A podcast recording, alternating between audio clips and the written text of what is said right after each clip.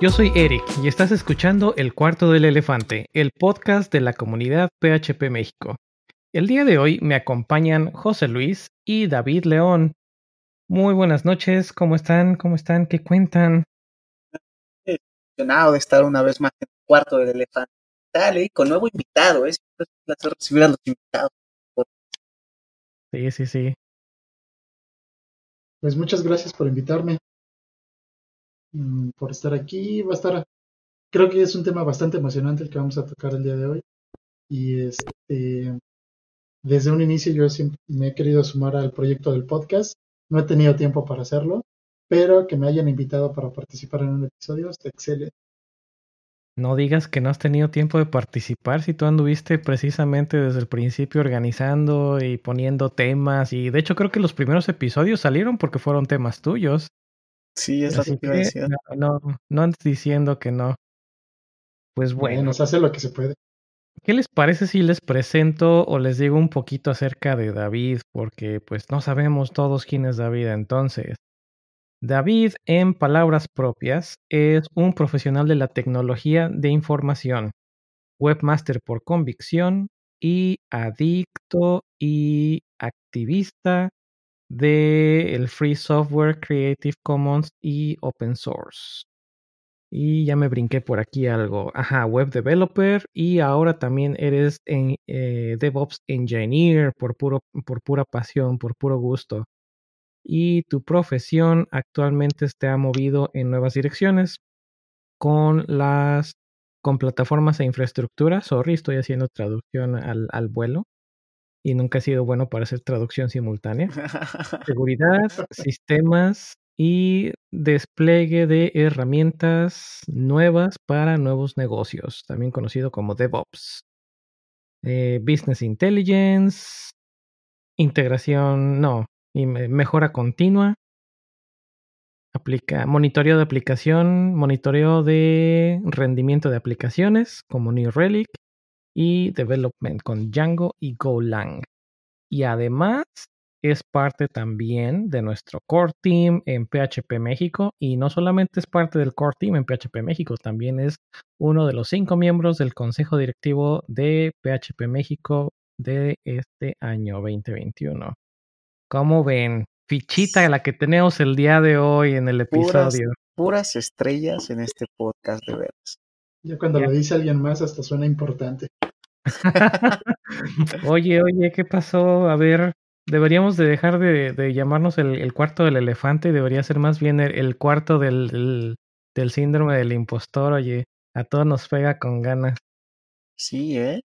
No, pues claro, claro que importante, no es que, no es que suenen palabras de alguien más, es que sí es importante, David. Pues bienvenido, como dijimos, bienvenido, muchas gracias por aceptar la invitación, muchas gracias por el apoyo que nos has hecho eh, behind scenes, de atrás de cámaras o atrás del micrófono con el podcast. Y pues estamos el día de hoy para platicar acerca de la nube, qué es la nube, dónde está la nube, y no precisamente que, que nos vaya a empezar a llover. Pero pues sí. Ah, por cierto, acá, diciendo este que, lástima que la nube no estuvo de tu lado porque tu internet está dándote lata, oye, qué lástima, pero aquí andaba justo antes de que empezáramos a grabar. Qué pena que no está. Sí, qué lástima. Pero bueno, se viene otro episodio que también va a estar muy bueno y está súper emocionada por el, por el tema, pero no les vamos a hacer spoiler de ese episodio. A ver, David, entonces, la nube. ¿Qué, qué, qué es esto de que la nube es, es la computadora de alguien más?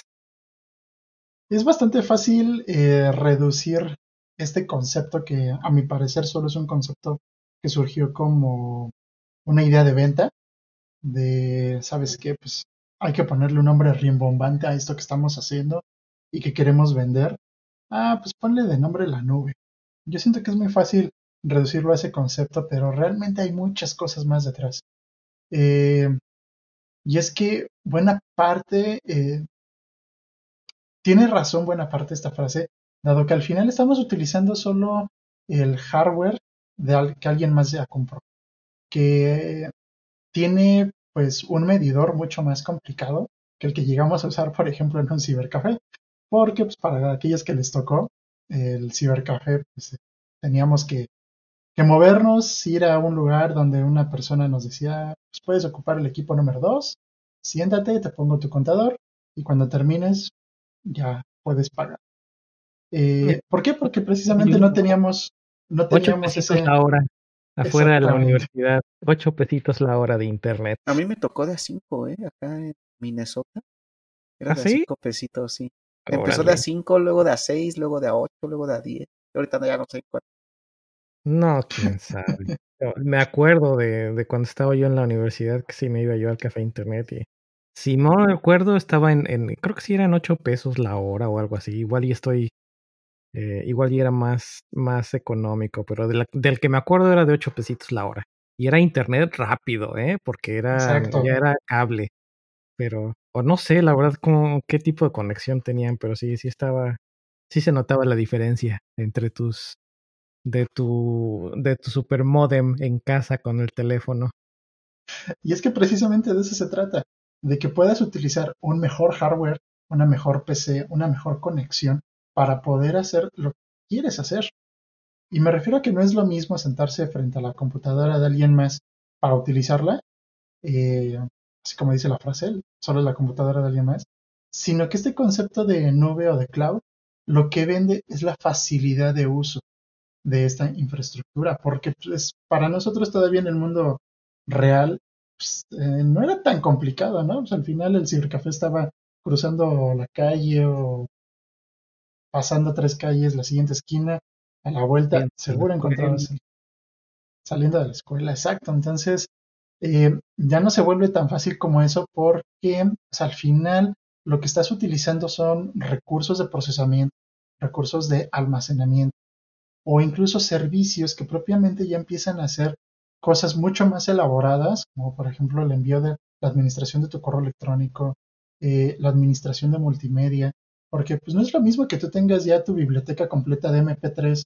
eh, en tu máquina local para que puedas estar escuchando y reproduciendo, o cuánto tiempo te tardabas el en subir tus canciones luego en tu iPod, este, y estar checando que tuvieran el nombre correcto, que pudieras ponerle el artista.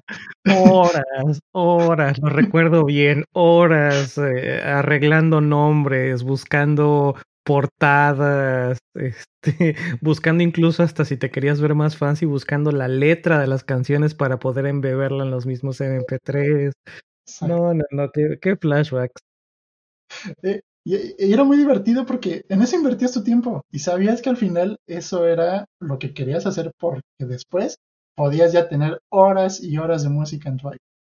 Oigan, ya ya- bien organizado y Ya, con ya me la- siento mal, oigan, este, yo en mi MP3 siempre tenía track 1, desconocido 1 y así todas mis canciones eran track 1, desconocido, artista Artista uno. desconocido, jamás organicé nada.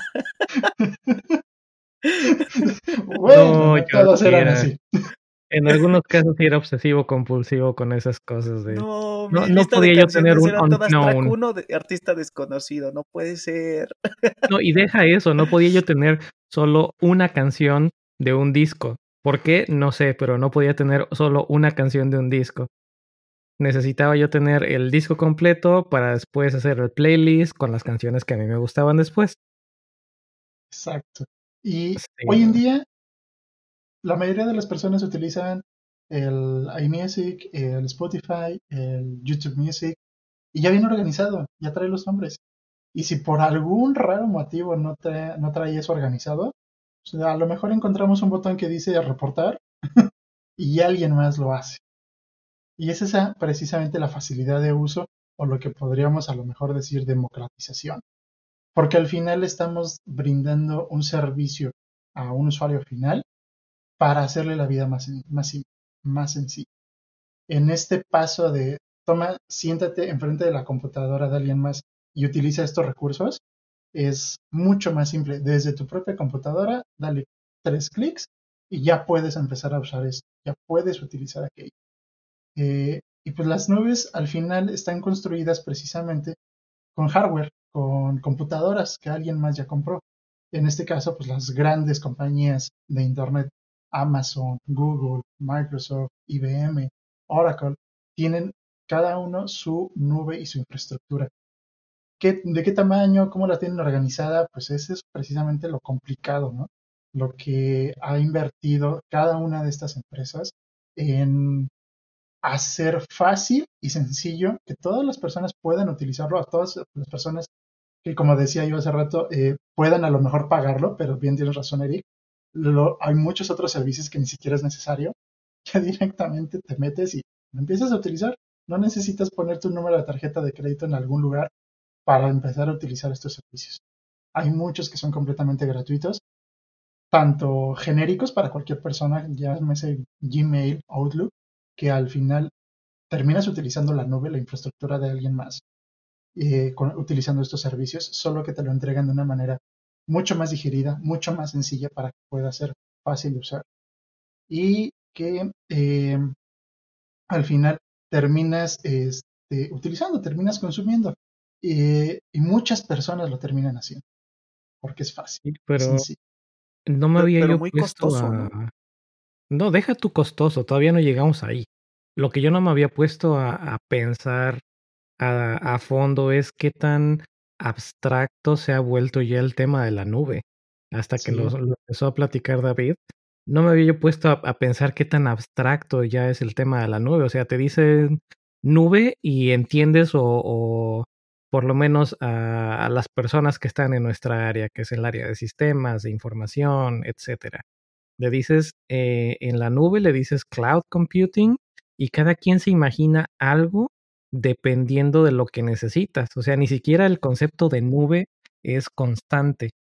A mí, generalmente, lo que voy a, lo que voy a imaginar cuando me hablan de, de cloud computing, de una nube, es un hosting en el cual puedo tener mis archivos estáticos, tal vez una base de datos y tal vez un, eh, un DNS, ¿no? Por poner un ejemplo. Pero a alguien que está trabajando, no sé, en el área de DevOps, como es tu área, pues te digo cloud y tú te imaginas todo en la infraestructura, te imaginas eh, cloud balance, eh, sorry, load balancer, te imaginas diferentes tipos de, servidores, te imaginas diferentes tipos de networking, porque ni siquiera es, es solamente servidores, también es toda la abstracción de, redes, ¿no? Todo el networking, eh, CDNs, eh, réplicas de datos, distribución en, en diferentes geografías. O sea, es, toda una abstracción acá súper, súper loca. La verdad. Sí, por, eso les digo que es sencillo reducir todo eso eh, a un concepto que creo yo que solo es de venta, claro.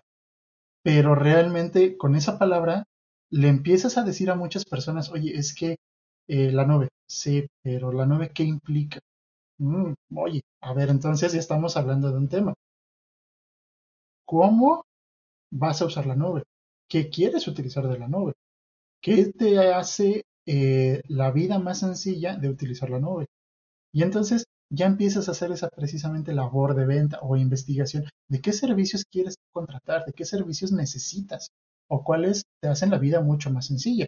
Hablando, por ejemplo, del, de desarrolladores, eh, ¿sabes qué? Quiero poner mi, página personal, mi portafolio. ¿Cómo lo hago? Gratis, fácil y rápido. O a lo mejor, bueno, haciéndolo más, más estándar, las tres veces, ¿no? Bueno, bonito y barato.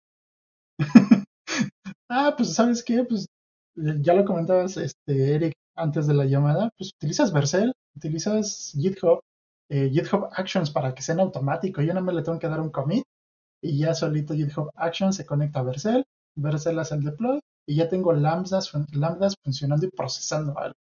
O Netlify eh, sirviendo contenido estático. Y no tengo que pagar un peso. Eh, y, así de sencillo, así de fácil es, pero también podemos empezar a verlo del otro lado del, de, la moneda. ¿Qué tan complicado ha sido para Google, para IBM, para Microsoft, para Amazon, monitorear todo el uso de estos recursos? Porque al final, eh, los servicios que sí te llegan una factura al final de mes, ¿Cómo le hacen para decir, sabes qué, consumiste tanto de datos, de, la, de transferencia, de ancho de banda, de almacenamiento, de procesamiento? porque incluso Amazon pues llega al nivel de decirte, eh, tienes, eh, ¿qué?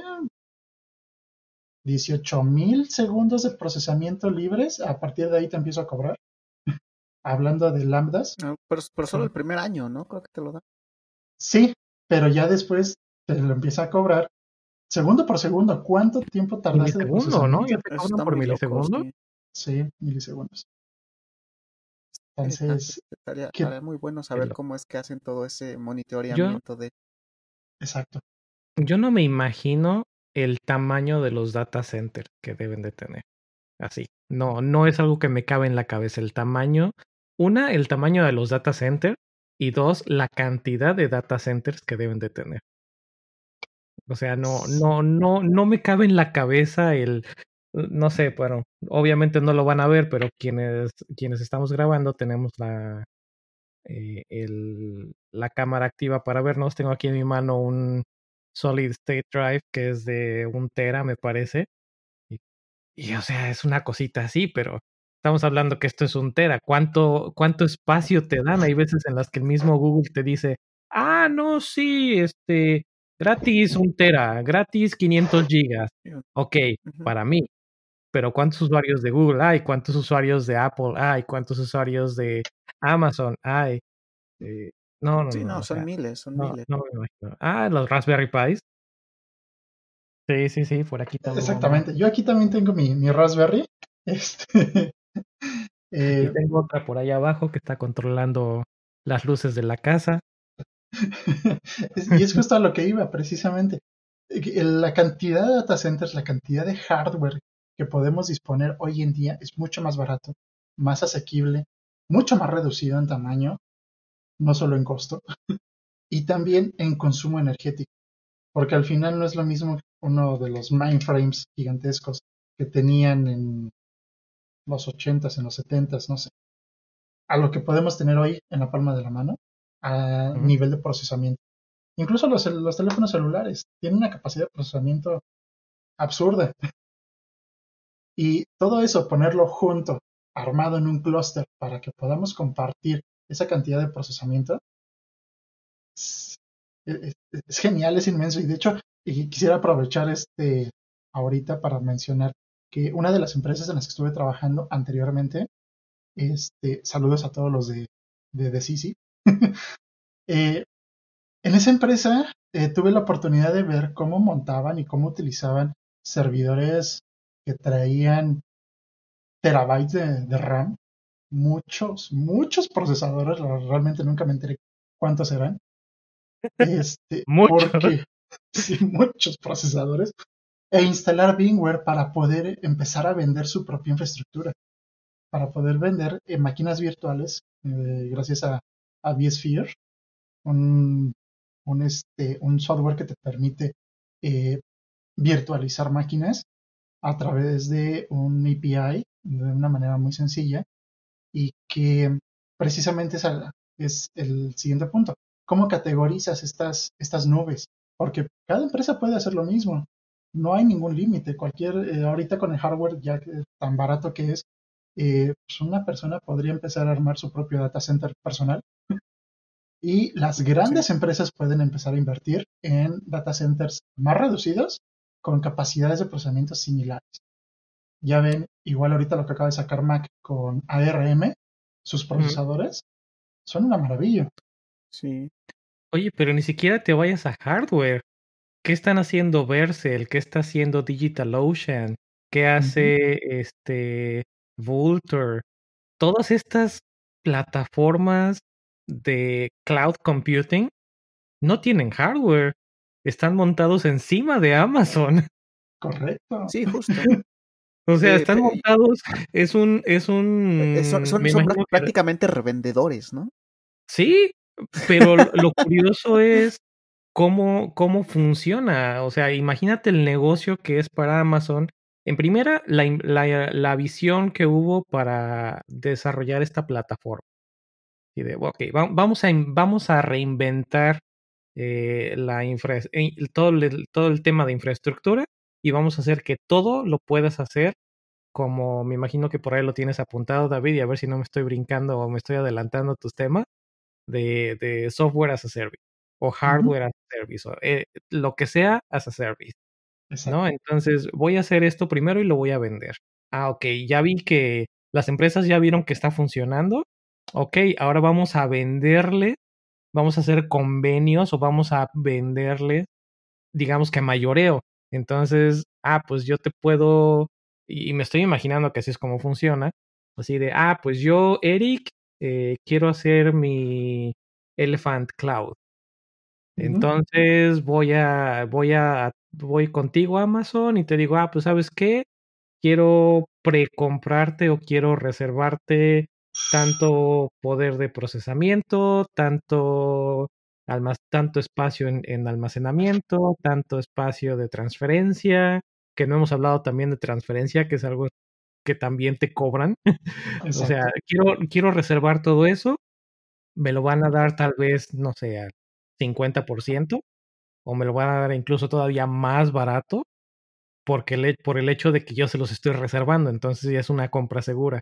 Y luego yo eso es lo que te revendo a ti, José Luis, con la, con la, con el gancho de que ah, los primeros tres meses gratis. O los primeros tres gigas gratis del mes. O sea, o no sé, cualquier, cualquier abstracción de esta que es como lo que platicábamos de Vercel y de Netlify y de otras plataformas. O sea, ¿cómo, cómo es? Es una abstra es abstracción encima de abstracción encima de abstracción. Exacto. Sí, porque al final terminas utilizando un servicio, un, a lo mejor un API o, o algo ya muy digerido, pero que detrás tiene un montón de cosas porque a lo mejor está virtualizado, a lo mejor está contenerizado, Docker, Kubernetes.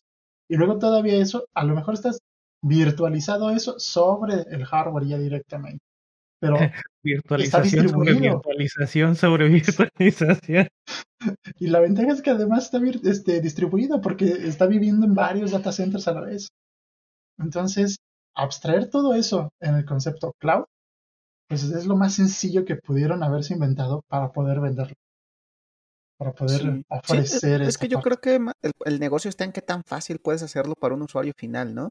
Porque ahorita decías que, por ejemplo, con la comercialización y, y, ya lo barato que es el hardware, ahorita relativamente hablando, este, dice sí, o sea, por ejemplo, están las famosas soluciones este, de nubes privadas, los famosos NAS, que pueden, que pueden funcionar para empresas, ¿no? Que, que no quieren contratar un servicio de esto, pero pues te estás aventando la bronca de, oye, este, debes de saber un poquito de, de configuración de servidores, un poquito de redes, un poquito de aquello, un poquito de esto, y aunque vas a tener ahí 100% privado y tuyo, pues te, te, tienes, que, tienes que aventarte todo ese rollo de las configuraciones, cosa que pues un servicio ya te lo está evitando.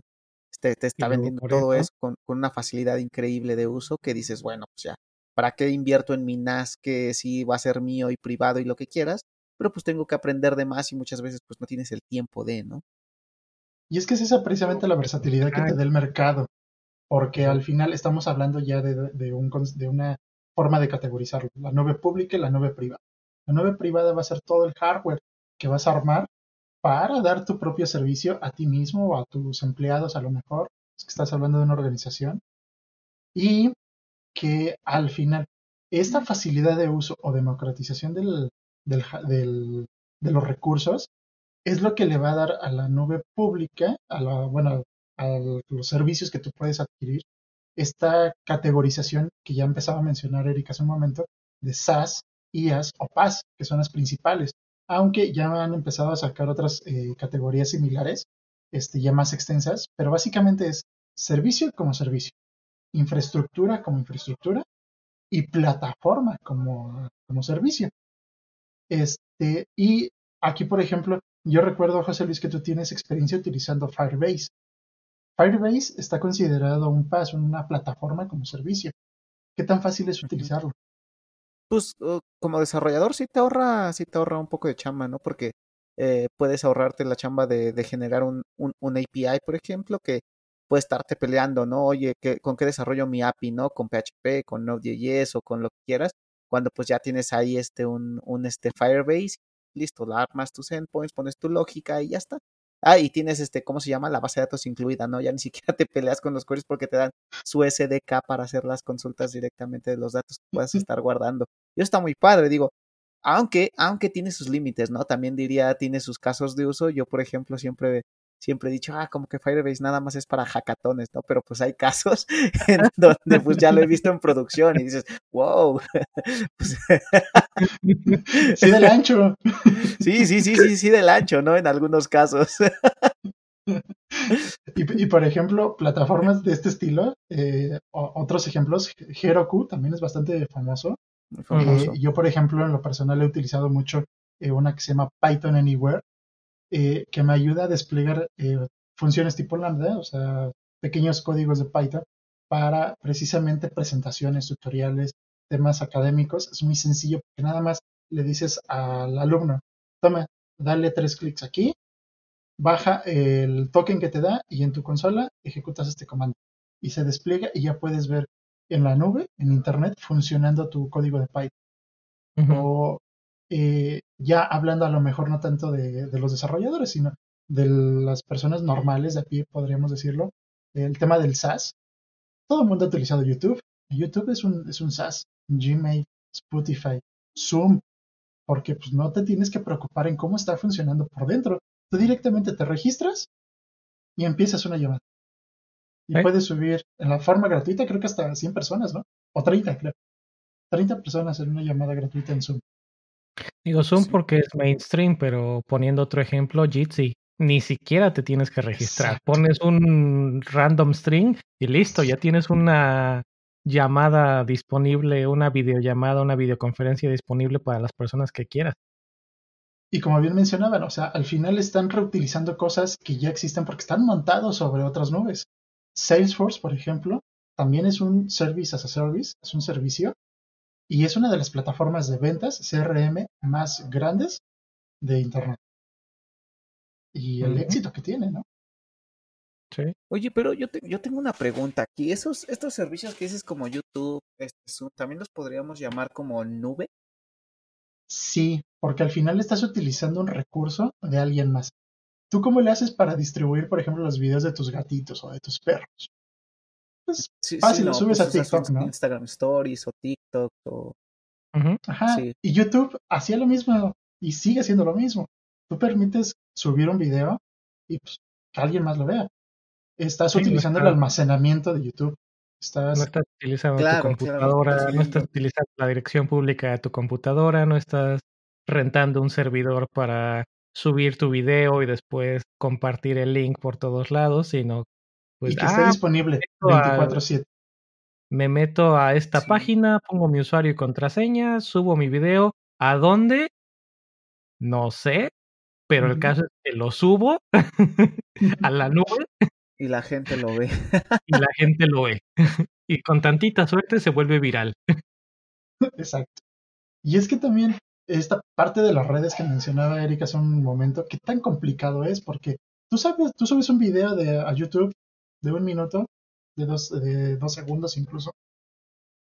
Pero ¿cómo se distribuye a través de los data centers? ¿Cómo es posible que esté disponible a la velocidad a lo que usualmente tú reproduces o quieres ver contenido, tanto en Japón como en China, como en Alemania, como en México, en Estados Unidos?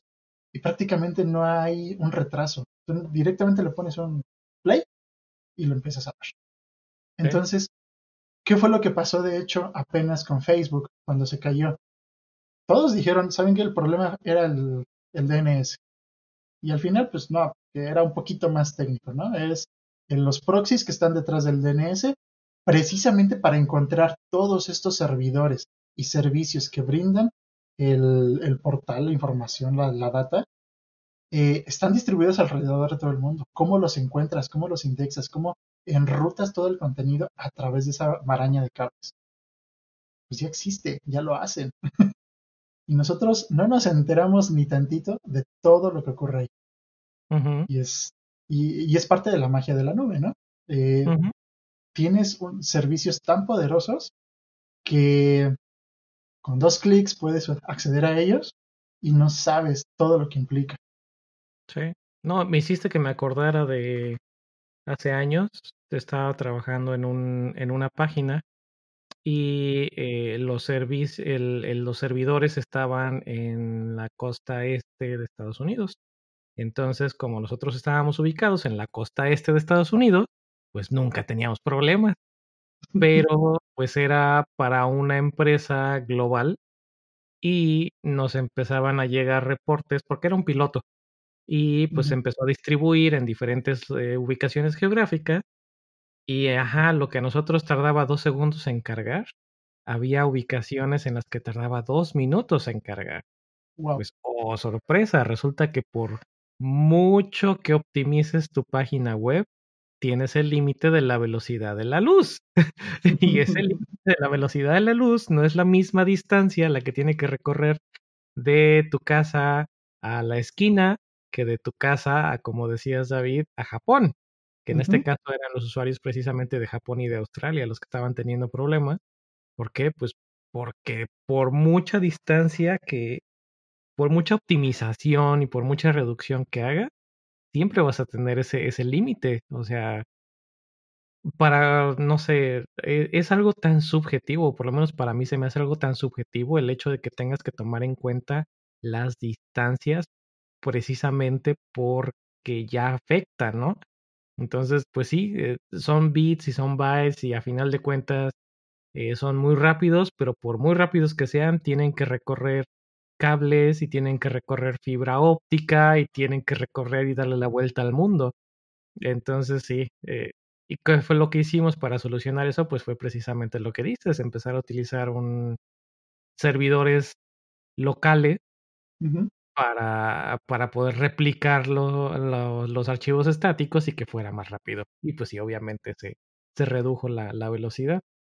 Pero o sea, el, el, hecho de que nuevamente lo que dices, toda esta abstracción de, ah, pues yo abro un formulario en una página, en mi celular, ni siquiera tengo que estar en mi computadora. Exacto. Abro una, un link en mi celular, le doy enviar al video que acabo de tomar del, del gatito en la calle y en segundos está disponible literal en todas partes del mundo y sin retraso.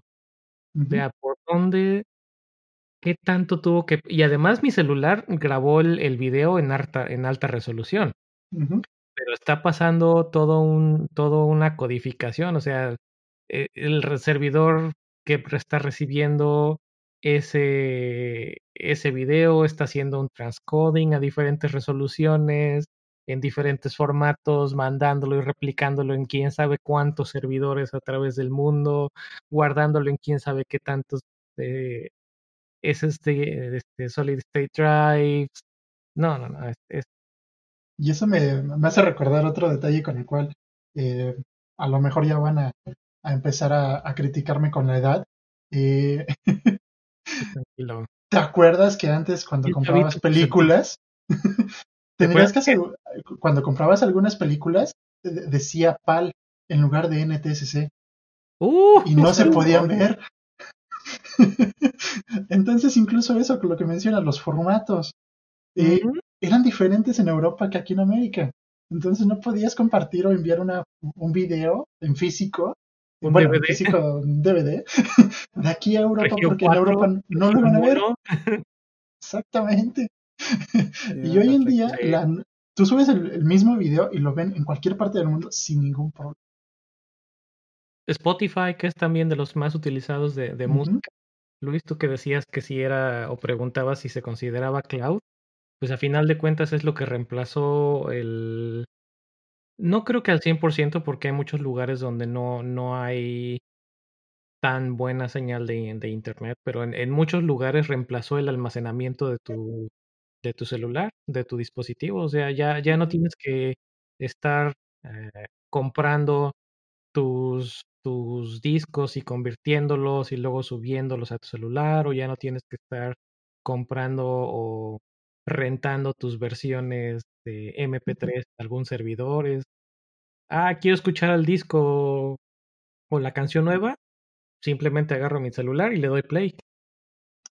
Sí, no incluso por nada, es, es instantáneo, es quiero, es, es lo que me tardo en escribir parte, ni siquiera el nombre completo, parte del nombre de la canción para darle, para tocarlo y darle play. Eso es lo que me Oye, ¿No te acuerdas igual, José Luis? Eh, esta plataforma de música que salió hace un par de años que prometía una super alta fidelidad de audio. Ah, no, no, no recuerdo cuál era. Pero es que incluso dentro de estos servicios podemos meternos ya a mercados de nicho, porque hay personas que son súper exquisitas para el tema de la fidelidad en el audio. Bien. Entonces, inclusive ya dices, no, sabes que yo no quiero nada genérico. Eh, existe Proton Mail, por ejemplo. Quiero el nivel de seguridad top de, de, encriptación, porque lo que yo estoy tratando tiene que, lo requiere. Oye, ahorita que estaban este, mencionando eso de Spotify, se me vino a la cabeza qué implica como usuario final usar la nube, ¿no? Porque a final de cuentas, pues como dices, la nube es la computadora de alguien más, pero ¿qué implica tener estos servicios? Por ejemplo, me gustó, el, eh, me, me, gustó el ejemplo del Spotify, ¿no? Antes ibas por tus CDs, ya sean piratas o originales, pero tú gastabas tu almacenamiento, ¿no? Tenías tu ropero lleno de discos y después de tenerlos en tu ropero los pasabas a la computadora y tenías tus archivos .mp3 y los pasabas a tu iPod o a tu MP3, lo que usaras y listo, ¿no? Los escuchabas o incluso tu celular antes de que, de que, se, popular, de que se popularizara estos servicios de música, pues tenías tus archivos MP3 en tu teléfono, ¿no? Pero eh, de, alguna manera este, eran tuyos y los tenías tú y listo. ¿Qué implica usar servicios como Spotify o YouTube o Amazon Music y todos los datos que, que, que de alguna manera le das, ¿no? Porque entonces ya viene así como que, ok, este, muchas veces estos te dan tu, tu, su servicio gratis con comerciales, ¿no? Entonces, pues de alguna manera ya tú te estás volviendo producto de estas plataformas freemium que, este, que, que, que, de alguna manera tenemos que pagar por usar. Si bien muchos lo pagamos escuchando comerciales, otros sí pagan su mensualidad, pero siempre se están llevando tus datos. Entonces, eh, es una por otra, ¿no? ¿Qué, qué hay ahí? ¿Qué hay ahí en, ese, en, esa, en esa de, ok, si estoy haciendo la nube, todo muy cómodo, todo muy bonito, pero ¿qué pasa con la privacidad de mis datos? ¿Las letras chiquitas? Sí, ¿qué pasa con esas letras chiquitas que nadie lee, no? Porque yo personalmente jamás las he leído. entonces, este, me imagino que como yo hay muchos, entonces... Te voy a poner un ejemplo, tal vez, y digo, igual, igual y con Spotify o con YouTube, pues es hasta, hasta cierta forma sencillo de entender, sencillo entre comillas, de entender porque si estás utilizando la versión gratuita, pues técnicamente no estás comprando nada. Estás eh, rentando o te están prestando el, el audio que estás escuchando o el video que estás viendo.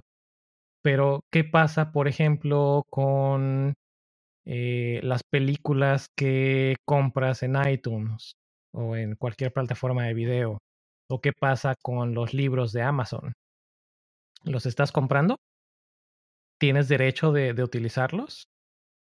Pues resulta que no, no es, no es tuyo. No hubo un caso muy, muy famoso de Bruce Willis, si no me falla la memoria, Bruce Willis demandando a Apple porque Bruce Willis invirtió una, a lo largo de los años, invirtió una muy buena cantidad de dinero en comprar y en, en armar su colección musical eh, a través de iTunes y quería dejarla en su testamento, quería, quería heredarle esa, esa, biblioteca, musical a, a, sus hijos.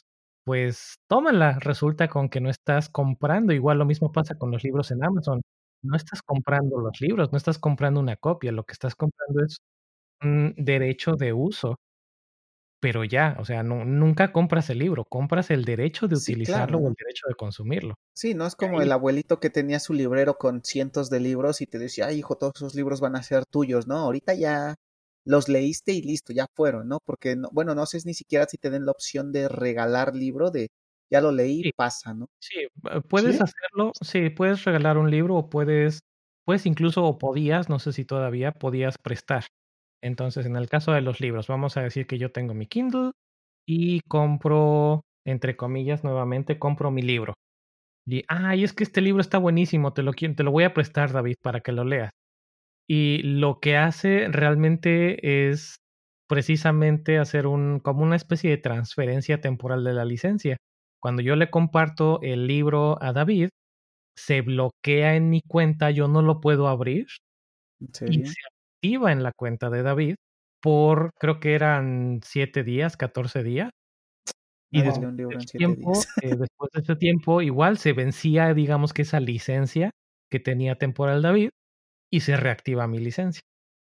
Y lo mismo pasa con, eh, no sé si en México exista esto, pero aquí en, en Estados Unidos vas a la biblioteca local, te dan tu tarjetita y la mayoría de las bibliotecas tienen su versión electrónica. Entonces, en tu celular, en, en tu Kindle, puedes consultar qué libros hay disponible y tienen también cierta limitante de licencias. Entonces, así como si tú vas a la biblioteca para nuestros tiempos, cuando ibas a la biblioteca y si querías un libro y no estaba disponible, tenías que poner tu nombre en reserva para poder sacarlo cuando lo regresaran, si es que lo regresaban a tiempo.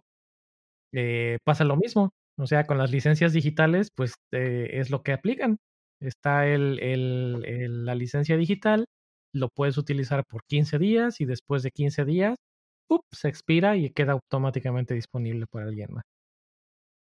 Pero es, no, no sé, es- y, y todo nuevamente gracias a la nube. A la nube, Ah, sí. Estoy haciendo mucho el día de hoy AirQuote.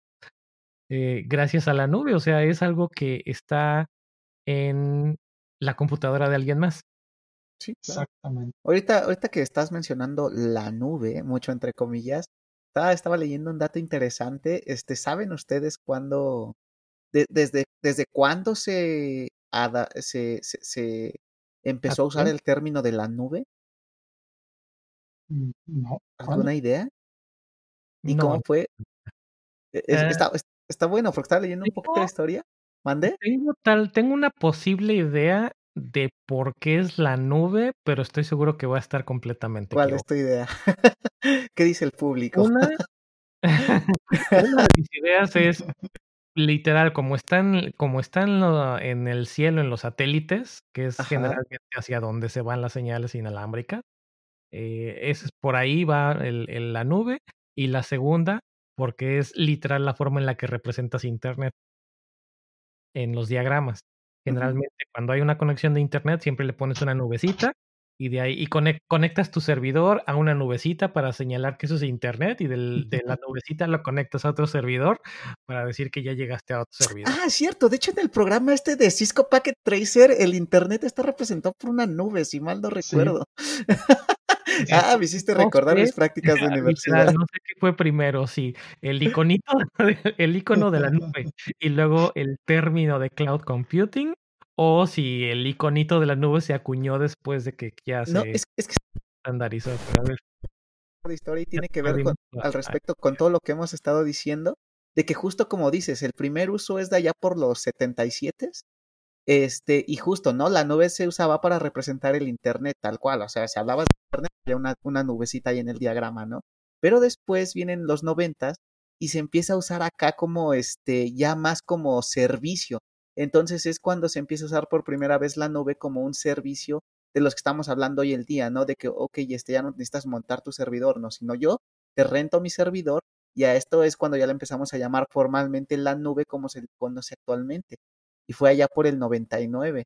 Y justo esto viene a nacer con los servicios de... Ay, este, pues menciona aquí Salesforce como uno de los pioneros, este, de, de, de, de, este término que se acuñó como la nube para prestación de servicios. Y después en el 2002 Amazon viene a revolucionar la industria. Está, Oye, pues el, el mismo logo de Salesforce es una nube, es una nube, Exacto. sí, es una nube. Entonces está, está bien interesante cómo fue Ah, bueno, Ya ya. Este, está bien interesante cómo va, cómo ha ido cambiando este concepto. Este, pero sí, justo la nube ya como tal como la conocemos se convierte en la nube este, a partir de, de, los servicios ofrecidos para terceros y la facilidad de uso, principalmente para servidores. Y entonces me, llega la, me lleva a la siguiente cuestión es de qué tan polifacético puede ser este concepto, porque, porque creo que como nosotros, eh, como gente de TI, cuando te dicen la nube, ¿qué te imaginas? ¿Un servidor de Amazon? Este, o de, o de no sé qué, qué sé yo, ¿no? Los más, los tres más populares, este, Google Cloud, Amazon o Azure. Este, haciendo algo por ti, ¿no? Montando ahí un servidor de, de, procesamiento grande, donde tienes alguna base de datos, pero como un usuario no TI, ¿qué se imagina cuando dicen, le dicen la nube? Es, porque yo siento que más allá para un usuario final que no es del área de TI, la nube se, se vende más en el, el, marketing, es como almacenamiento, ¿no? Como por ejemplo Google Drive, este, eh, ¿qué otro? Este, OneDrive, ¿qué, qué, otra competencia de Dropbox? Que te dicen, ah, mantén tus archivos seguros en la nube, ¿no? Y para un usuario que no es de TI, creo que la nube significa almacenamiento remoto en algún lado. No sé exactamente dónde, pero me están prometiendo mantener mis, mis, mis documentos o archivos seguros en algún lugar y yo me despreocupo. Entonces está interesante la, el, eh, qué, qué, tan polifacético puede ser este, este concepto dependiendo en la persona que lo oye o lo lee. Yo creo que para el usuario final, así como lo comentas, ¿qué es la nube para ellos? Es su computadora o su celular principalmente, porque es el medio con el cual te puedes comunicar con él. Es lo que estabas preguntando hace rato, ¿qué es lo que implica para un usuario final poder usar la nube? Que tú pagues tu conexión a Internet o que te estés colgado con la del vecino o con estés pagando tus datos de, de, de, móviles, de Telcel, de Movistar, etcétera. Al final estás comprando una conexión a Internet. Un, un proveedor, un ISP, está diciendo, toma, con esto puedes entrar a Internet. Y con eso es como tienes acceso a la nube. Es eso lo que realmente pagas, el dispositivo y la conexión. o sea, nos están haciendo dependientes, ¿eh? sin darnos claro. cuenta. Están haciendo. ¿Por qué crees razón, que, que desde hace mucho tiempo la estadística, por ejemplo, incluso del INEGI también mide cuál es el impacto de la adopción de Internet en el país, hablando de México? Uh -huh. Y en cada país existe una estadística parecida. ¿Cuántas personas ya tienen acceso a Internet? ¿Y qué tan sencillo es para ellos? Y eso es lo que les dice a las grandes compañías cuántos clientes potenciales tienen. Sí, claro, ¿no? Porque, por ejemplo, en zonas de difícil acceso a Internet, difícilmente vamos a contratar Spotify, ¿no? Porque pues no vas a tener acceso y sigues usando tu, tu MP3 o tu CD o lo que sea. Tu se ve con música y listo. Es, es, es, lo que se usa en las zonas rurales, por ejemplo, que no, no uh -huh. tienes el fácil acceso a Internet. Literal, AM, FM. Sí, sí, Exacto. sí, tal cual. Oh, está, está muy interesante ese tema. es que sí, o sea, el tema de la red para poder brindar y, y darle esa conexión a la nube a todo el mundo es lo que ha estado haciendo prácticamente la humanidad en los últimos 30 o 40 años, conectando a las personas. Y a lo mejor hasta suena eslogan de ventas. Conectando a las personas. y bueno, el otro este, concepto que quería aterrizar también, porque ya hablamos de las PAS, de las SAS, las IAS, que son estas eh, últimas empresas que ya te ofrecen la infraestructura como servicio. Eh, hoy en día, por ejemplo, yo en mi trabajo eh, utilizo precisamente mucho la tecnología de Terraform. Terraform es una forma muy sencilla para poder hablar con cualquier proveedor de nube y decirle, ¿sabes qué? Necesito una caja con estas características. Generas eh, infraestructura como código. Ese es el eslogan de Terraform. Porque al final, en un script, que también es un, es un chiste que luego les, les los paso un meme, de qué significa ser DevOps. Trae una caja de DevOps, por favor, para que podamos eh, este, mejorar en la empresa. Y abren la caja y está llena de archivos YML. Porque todo es configuración, todo es pequeño código que al final le dice a otra, a otra API eh, o a otro servicio que ya facilita el acceso a eso, cómo construir esa infraestructura que necesito. Y estas IAs son precisamente la, los nombres más famosos que acabamos de mencionar, ¿no? Azure, AWS, eh, Google Cloud, DigitalOcean. Incluso hablando de temas chinos, Alibaba también está considerado como una nube que ofrece servi servidores, ofrece una infraestructura. Y al final tú nada más le tienes que decir, ¿sabes qué? Con cinco líneas ya defines la configuración de un servidor. De qué tipo es, a lo mejor es tipo Linux. Eh, necesito estas eh, dos CPUs y dos GB en RAM. Y se acabó. Y lo construye Terraform o muchas otras herramientas parecidas que ya hoy en día construyen esta infraestructura. y que facilite el acceso y la construcción de nuevos servicios y nuevas plataformas como las que estuvimos mencionando. Entonces, oye, y por ejemplo, ahorita que mencionamos las tres grandes, este, pues a nivel mundial se podría decir, excepto tal vez China, porque pues China eso es un mundo aparte, eh, pero ¿qué tan contraproducente es tener todo en la nube, sabes? Porque sí se oye muy bonito, es muy cómoda, es muy fácil usarla, se vende mucho, todos la usamos todo el tiempo.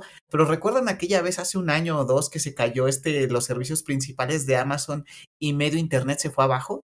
Y, y, literalmente, ¿no? Porque como decías, todos estos servicios de revendedores como DigitalOcean, que tienen toda una infraestructura basada en Amazon Cloud Services, entonces pues se cae Amazon y se cae medio internet. Entonces, te, hace ver qué tan dependientes somos de una sola empresa.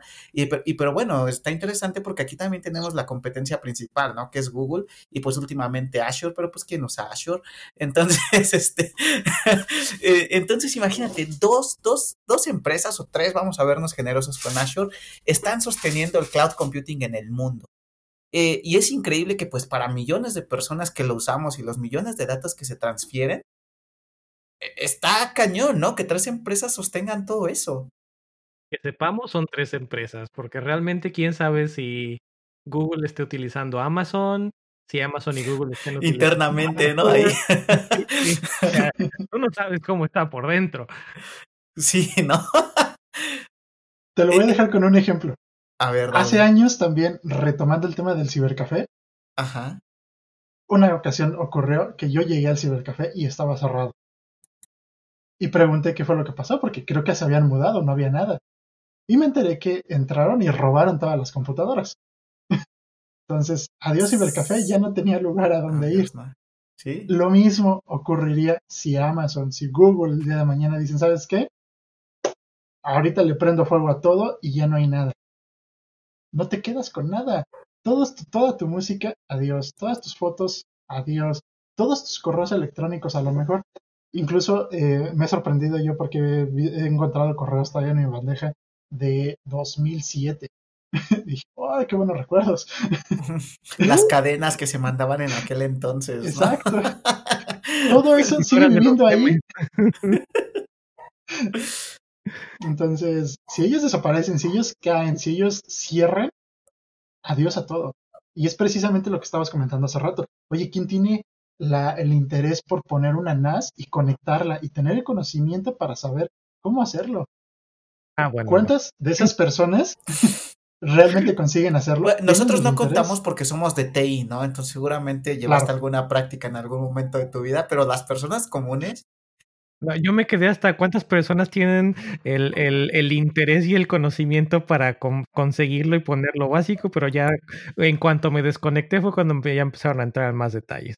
O sea, yo tengo mi, tengo mi servidorcito con mi NAS y tengo cuando necesito compartir archivos, por ejemplo, como los MP3 de esta grabación, pues los pongo, no tengo que andarlos subiendo, nada más los, los paso literalmente entre mis computadoras de mi computadora aquí al, al NAS y automáticamente está disponible para ustedes cuando lo quieren escuchar o cuando lo quieren, cuando quieren hacer una prueba de audio.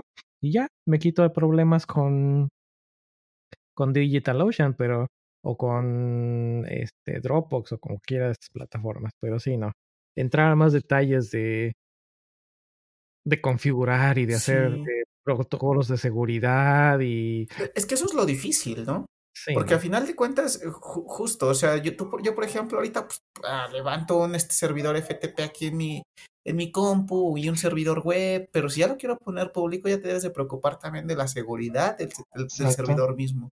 Entonces, y, e, es eso, ¿no? ¿Qué tan dependientes somos y qué tan buena idea es que todo esté tan centralizado en un solo lugar o en este caso en tres compañías a nivel mundial? Que dices, dude, si una se cae por X o Y razón, medio internet se cae y pues no está padre porque pues ya ha pasado un par de veces en la historia reciente del internet.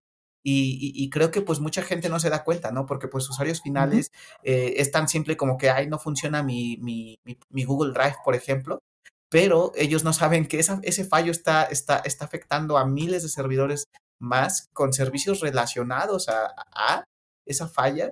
Y dices, wow, es, e, es, increíble. Entonces, no sé, eh, tiene pros y contras, ¿no? De alguna manera las empresas, este, antes de todo este boom del cloud computing, que tenían sus este, centros de datos ahí en, las, en, el edificio y tenían un cuarto de servidores con un rack ahí de servidores que, que, bueno, también es una responsabilidad mantenerlos.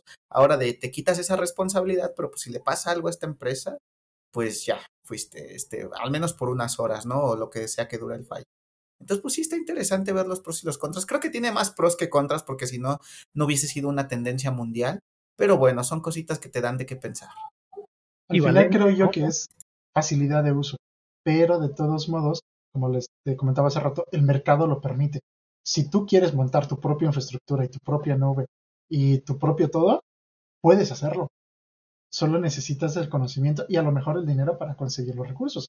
Pero existe la posibilidad y tú puedes tener tu propia NAS, tú puedes armar tu propio Spotify. Existen varios proyectos open source para armar tu propio Dropbox.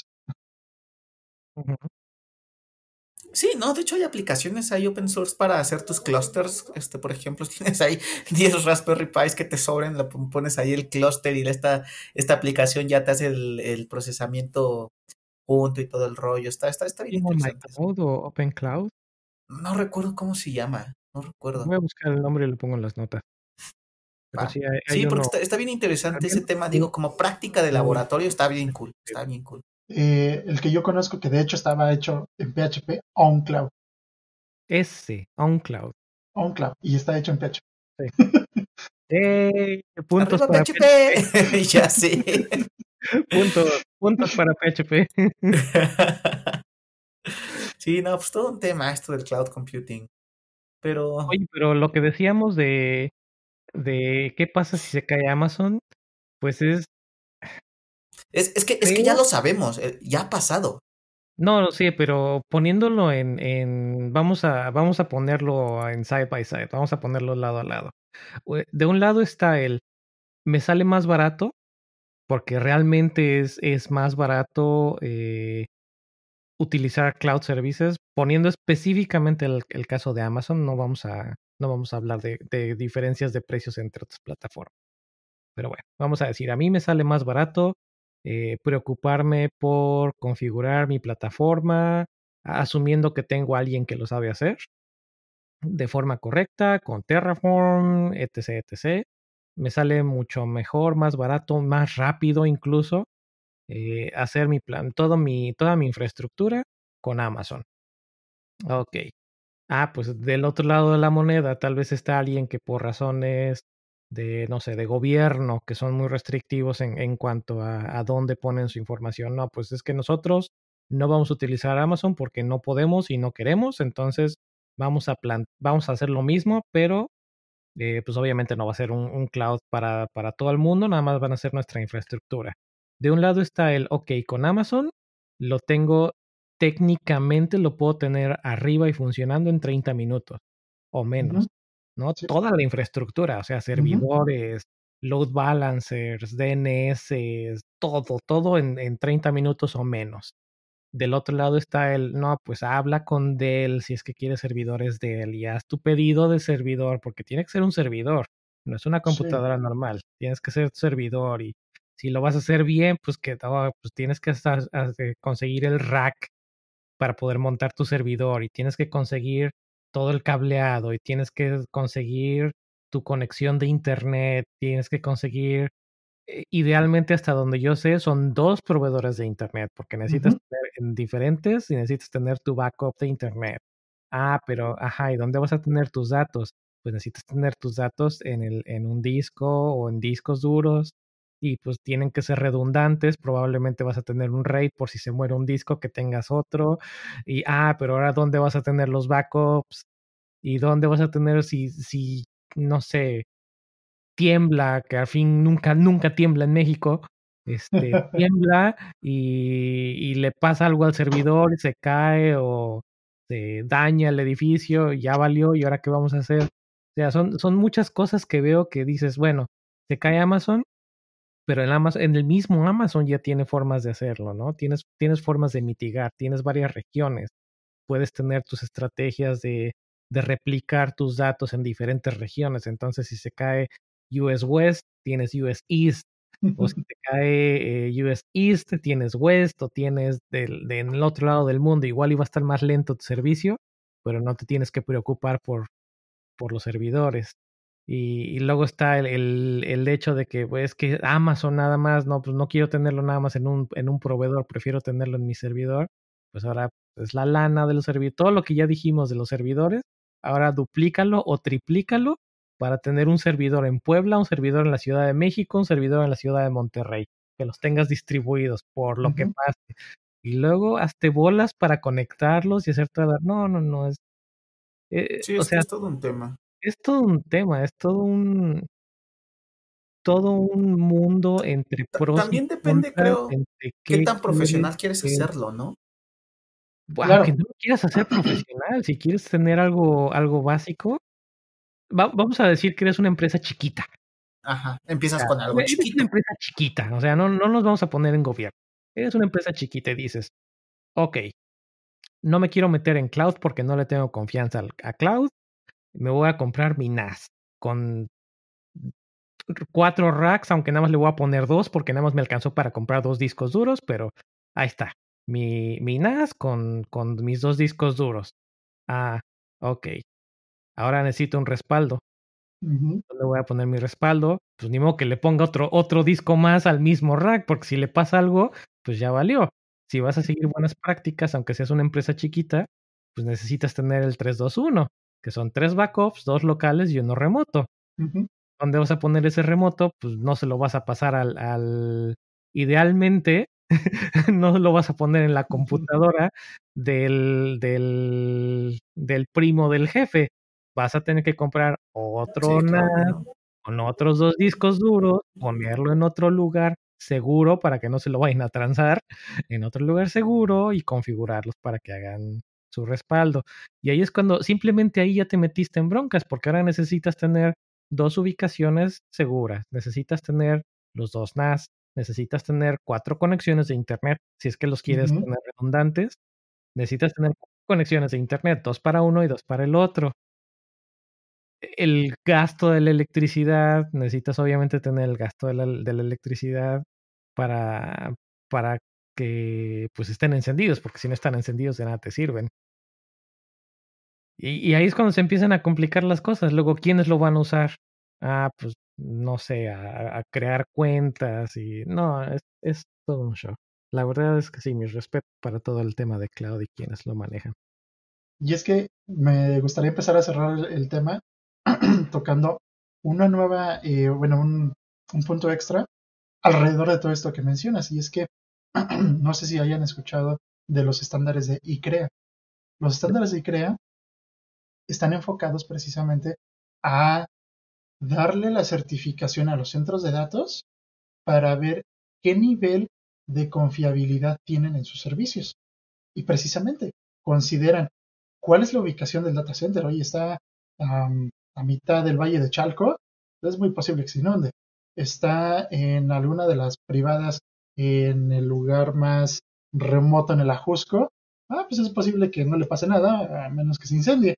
Bueno, eh, el estándar de ICREA eh, lo crearon unos mexicanos alrededor de los 90.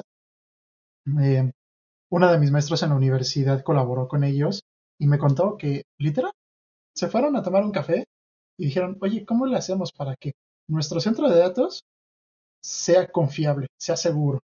Ah, pues precisamente empezaron a redactar en una servilleta estos niveles que miden usualmente entre el 95% de confiabilidad y 99 puntos seguido de 6 nueves. y son 6 niveles diferentes. Exactamente. Y esta, eh, eh, este estándar, esta certificación, lo que hace es precisamente evaluar todos estos detalles que ya mencionaste, en donde está 99.999999 que significa un error por cada millón de por cada millón de oportunidades. o sea, en palabras, en un millón de intentos no puedes fallar más de una vez. Exactamente. Así que este, e, esta certificación evalúa todos esos detalles. El suministro eléctrico, la conexión a Internet, el acceso físico, todo, todo. Y es un mundo de cosas. La electricidad, los no breaks, si se te va la luz. Exacto. Un no break y que cuánto tiempo tienes que estar disponible, cuánto tiempo puedes asegurar. Entonces, ya hay personas que se dedican a eso. Está esta, existe esta certificación que hoy en día es a nivel internacional y aplica para muchos de los centros de datos. Aquí en México, por ejemplo, los más famosos, los de Kio Networks, cumplen, creo yo, si no me recuerdo, con el nivel 5 o el 6 de esta certificación. Entonces, son niveles locos de seguridad y de redundancia en todos los servicios, porque ya no hablamos solamente de, electricidad o de, o de, datos, sino que también incluso de, este, bueno, pues de todo lo que se necesita para que se mantengan funcionando, porque incluso el tema de la temperatura tiene que estar controlada. Y, esa, y es un punto que mencionaba eh, con Erika hace rato. Eh, existen varios proyectos, tanto de Google como de, Microsoft, donde ponen centros de datos eh, del tamaño de un contenedor de, barcos en el fondo del mar para que sea más sencillo enfriarlo, para que no gasten energía extra haciendo eso. Entonces, entre que sea más asequible el hardware, más accesible toda esta infraestructura que podemos eh, seguir utilizando de manera rentada o compartida con medio mundo eh, y que las empresas puedan seguir reduciendo costos, reduciendo los tamaños, reduciendo el consumo energético, que también es muy importante. En todos estos centros de datos nos siguen preparando para una plataforma cada vez más grande, para un Internet cada vez mejor conectado, porque incluso podemos mencionar el caso, no sé si leyeron el tema de Netflix con Squid Game, en Corea del Sur. Los ISPs estaban demandando a Netflix porque como su serie fue tan exitosa, el tráfico en los ISPs fue demasiado demandante. Ellos dicen que pagaron de más para poder mantener el servicio funcionando y interconectando todos los que estaban viendo las películas, la película, la serie de, de Squid Game, hacia los servidores de Netflix. Entonces, esa conexión a Internet les costó mucho poderla mantener estable y funcionando mientras veían la serie. Y hay una demanda contra Netflix eh, muy parecida de hace un año en Estados Unidos. Y Netflix tuvo que pagarle al ISP para que el ISP no le estuviera cobrando a sus usuarios finales por estar utilizándola. Es increíble. Qué buena onda. Digo, qué mala onda. wow. No, pues sí, todo, todo un mundo esto de esto del cloud computing. Yo solamente espero que el servidor que tengo contratado con nivel 6 pues me aguante el apocalipsis zombie que se venga, ¿no? Que aquí el mundo destruyéndose y así. Sí, pero mira, tus datos están seguros y online. Tus fotos y tus videos de gatitos estarán en el mejor lugar. En el mejor lugar, claro. Y recuerda hacer tu, tu copia en papel de tu Bitcoin wallet, por favor. Exacto para que lo puedas después volver a escribir y recuperes todos tus Bitcoin. Sí, no, y aquí está la cadena de mi token en esta servilleta. Ay, oigan, pues ya llegamos al, al, al tope de tiempo que teníamos aquí con, con David. Está buenísimo el tema y creo que Está, estamos dándole pie a otro tema de seguridad que ya, ya salió en el, en el episodio anterior y también por él lo mencionó Pau. Y a mí me encanta todo lo que es el tema de cloud, de seguridad, de backups, como se habrán dado cuenta.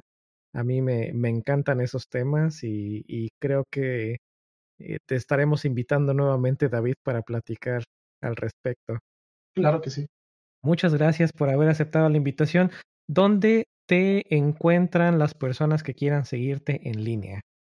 Me gusta presumir que si ustedes eh, escriben en Google Yelit León, me van a encontrar en prácticamente cualquier red social, pero hablando de las que principalmente utilizo, en Twitter, yelit.león, en la comunidad de PHP MX, dado que ya viene la renovación del consejo directivo, ya no seré parte este año, pero ya veremos el año entrante si me sigue tocando ser parte de, del equipo.